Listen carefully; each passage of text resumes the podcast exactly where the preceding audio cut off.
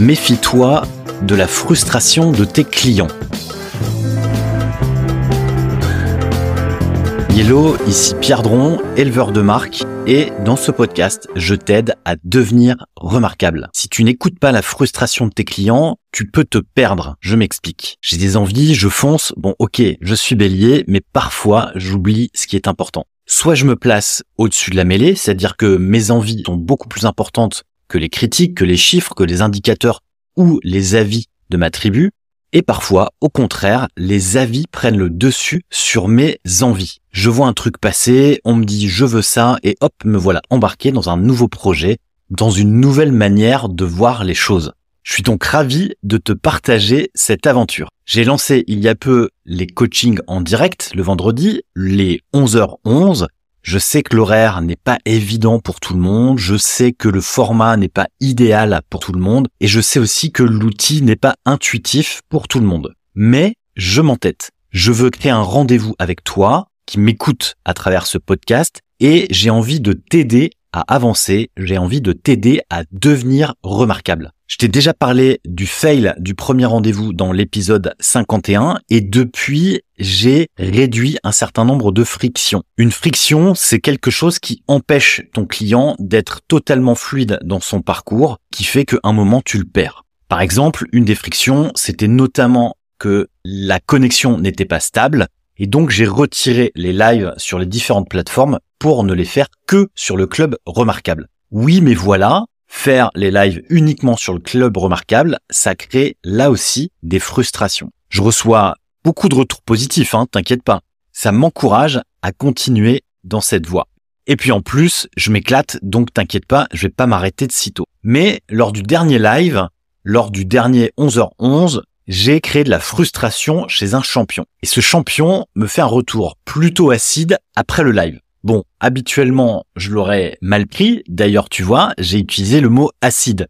Il y a rien d'acide finalement dans son retour. Il m'a juste fait part de sa frustration. Et je te comprends si toi aussi, tu prends mal certaines critiques. En fait, tu donnes beaucoup, tu fais ton maximum et il n'est pas toujours évident, facile même, d'entendre la critique. Mais cette fois, ça s'est plutôt bien passé, déjà parce que l'âge me permet d'être un peu plus tranquille et serein avec ses retours, aussi parce que la personne qui m'a fait ce retour, je la connais, je l'ai accompagnée, donc je sais qu'il y avait quelque chose d'intéressant à creuser, mais surtout, un, je sais que mon format est perfectible, donc j'ai besoin d'améliorer, et deux, la critique va justement me permettre d'améliorer ça parce que seul, je ne peux pas voir tout ce qui coince et tout ce qui ne va pas. Donc, j'écoute ce qu'il a à me dire et j'essaie de comprendre. Enfin, je le questionne surtout. C'est une bonne attitude d'ailleurs pour toi d'adopter cette posture d'écoute plutôt que d'essayer de te défendre. Parce que là, tu crées une distorsion dans la relation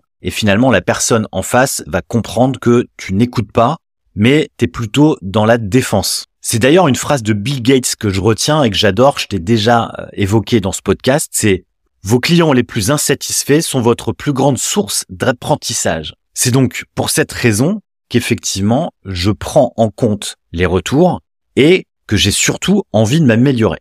Au final, si je fais le bilan de ce retour, de cette frustration, les retours de ce champion m'ont aidé à mettre des mots sur certains trucs qui me gênaient et que finalement je n'avais pas vraiment perçu ou en tous les cas je n'avais pas perçu de la même manière puisque j'étais pas en face, mais surtout ça m'a permis de corriger certaines imperfections. Alors évidemment c'est bien de pouvoir se corriger, mais le truc qu'on oublie surtout, c'est que écouter les frustrations de tes clients te permet aussi de leur permettre de vivre une meilleure expérience, de faire en sorte que eux aussi se sentent écoutés et permettent d'intégrer tout ton processus de création et ton processus d'amélioration. La moralité de cette histoire, c'est que écoute les frustrations de tes clients, elles t'apprendront beaucoup de choses sur toi, elles t'apprendront beaucoup de choses sur comment t'améliorer mais surtout, elles te permettront de garder un client et d'arrêter de perdre ceux qui vivent la même frustration, mais qui n'ont pas osé te le dire. Pour mettre cet épisode en pratique, c'est simple. Permets à tes clients ou à ta tribu d'exprimer leur feedback, d'exprimer leurs sentiments sur telle ou telle chose. Par exemple, après chaque live de 11h11, tu reçois un mail qui te demande comment s'est déroulé ton mail, qui te permet de me faire un retour. Je l'ai aussi mis en place client à la fin de chaque accompagnement, je fais un bilan oral en direct et j'échange avec mon client pour lui permettre de comprendre ce qui a bien marché et surtout ce qui a moins bien marché qui va me permettre d'améliorer mon expérience client. Si tu veux aller plus loin, il y a déjà plusieurs épisodes sur ce sujet. Je pense à l'épisode 27 qui te permet de bêta-tester tes idées et tes projets.